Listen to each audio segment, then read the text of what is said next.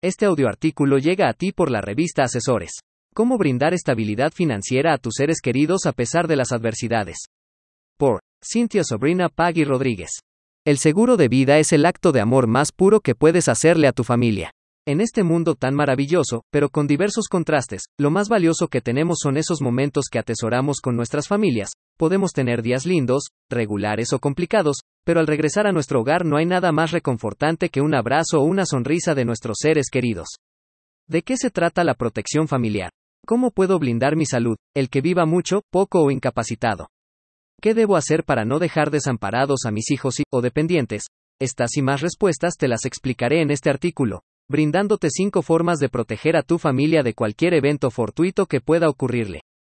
En principio hay ciertos puntos que debes tener en cuenta, y otros a considerar. 1. La edad, lo ideal es que escojas tu plan de protección familiar hoy, con esto me refiero a que en los seguros, cuantos más años pasan, el riesgo se incrementa, por lo tanto, la prima que vas a pagar será mayor. 2. ¿Tengo que tener hijos o dependientes para este plan? Es lo ideal para protegerlos, pero no necesariamente, puedes estar unido o casado. Igual puedes hacerlo, para proteger a tu pareja en caso de que tú fallezcas. 3. Debes organizar tus gastos e ingresos, es muy importante saber qué suma asegurada te puedo ofrecer, y qué cobertura deberás tener para protección familiar. 4. ¿Cuánto puedes destinar para realizar esta inversión de protección familiar? Generalmente las personas invierten entre un 5% a 10% de sus ingresos con esta finalidad.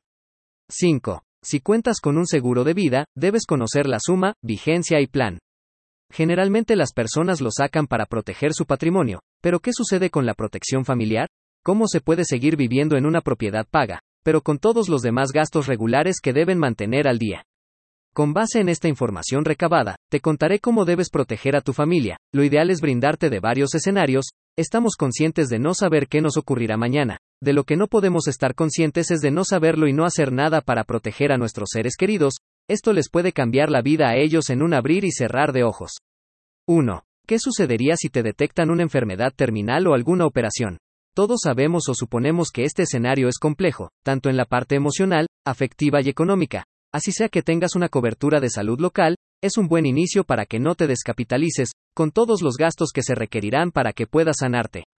Si aún no tienes tu póliza de salud y gastos médicos mayores, no demores en tramitarla. Este tipo de enfermedades u operaciones pueden ser costosas, por varias razones, y la principal es que dependiendo el diagnóstico tengas que dejar de trabajar y eso implica un ingreso menos en la familia. En el otro punto, te explico cómo asegurarte en ese aspecto. 2. Enfermedades graves, puedes tener continuidad de ingresos en caso de una enfermedad grave, con un plan que a primer diagnóstico entre 20 enfermedades graves, con unas primas bajas por mes, tendrás la suma asegurada contratada en efectivo con un solo pago, el cual podrás asegurarte de tener continuidad de ingresos aunque no puedas trabajar, y enfocar la mente en tu recuperación. 3. ¿Qué harías si quedas incapacitado total y permanente? Este escenario es uno de los que menos se le presta atención, pero no menos importante que los demás, recuerden que nadie sabe qué nos sucederá mañana, debemos ser previsores.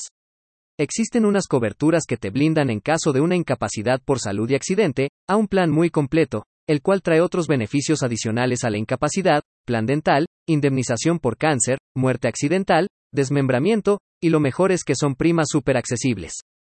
4. Bien, hasta ahora blindamos tu salud, tus ingresos por una enfermedad grave, tu incapacidad total y permanente, y seguimos. Lo ideal es blindarte en todos los eventos que puedan ocurrir. Algo en lo que la mayoría de las personas no piensa, es que en esta vida estamos de paso. ¿Qué sucede con las familias que invierten en propiedades para vivir? Uno de los requisitos es el seguro de vida. Aquí se dan dos escenarios. Algunos bancos te ofrecen o te incluyen en la mensualidad del seguro, en otros casos te solicitan que entregues la póliza. Lo recomendable es que saques tu seguro con una aseguradora, el cual pueda sesionar al banco la suma requerida, generalmente a un plazo no mayor de 30 años. Esta es la mejor opción. El que saques tu seguro independiente al préstamo hipotecario, se debe que el banco te otorgará el seguro hasta que finalices el préstamo. Si tú deseas pagar la totalidad de la hipoteca antes que finalice el trámite, el banco cancela también el seguro, y te quedas sin cobertura, si tienes tu seguro, aunque finalices antes el préstamo, seguirá vigente y podrás utilizarlo como protección para tus beneficiarios. 5. ¿Qué pasaría con tu familia si fallecieras hoy? Es una pregunta fuerte, la cual nos ayuda a reflexionar, en dónde estamos y hacia dónde deberíamos ir, tomar acción, que mañana puede ser tarde. Cuando hablamos de protección familiar, es darle la continuidad a nuestros gastos familiares, aunque tú ya no estés en este plano.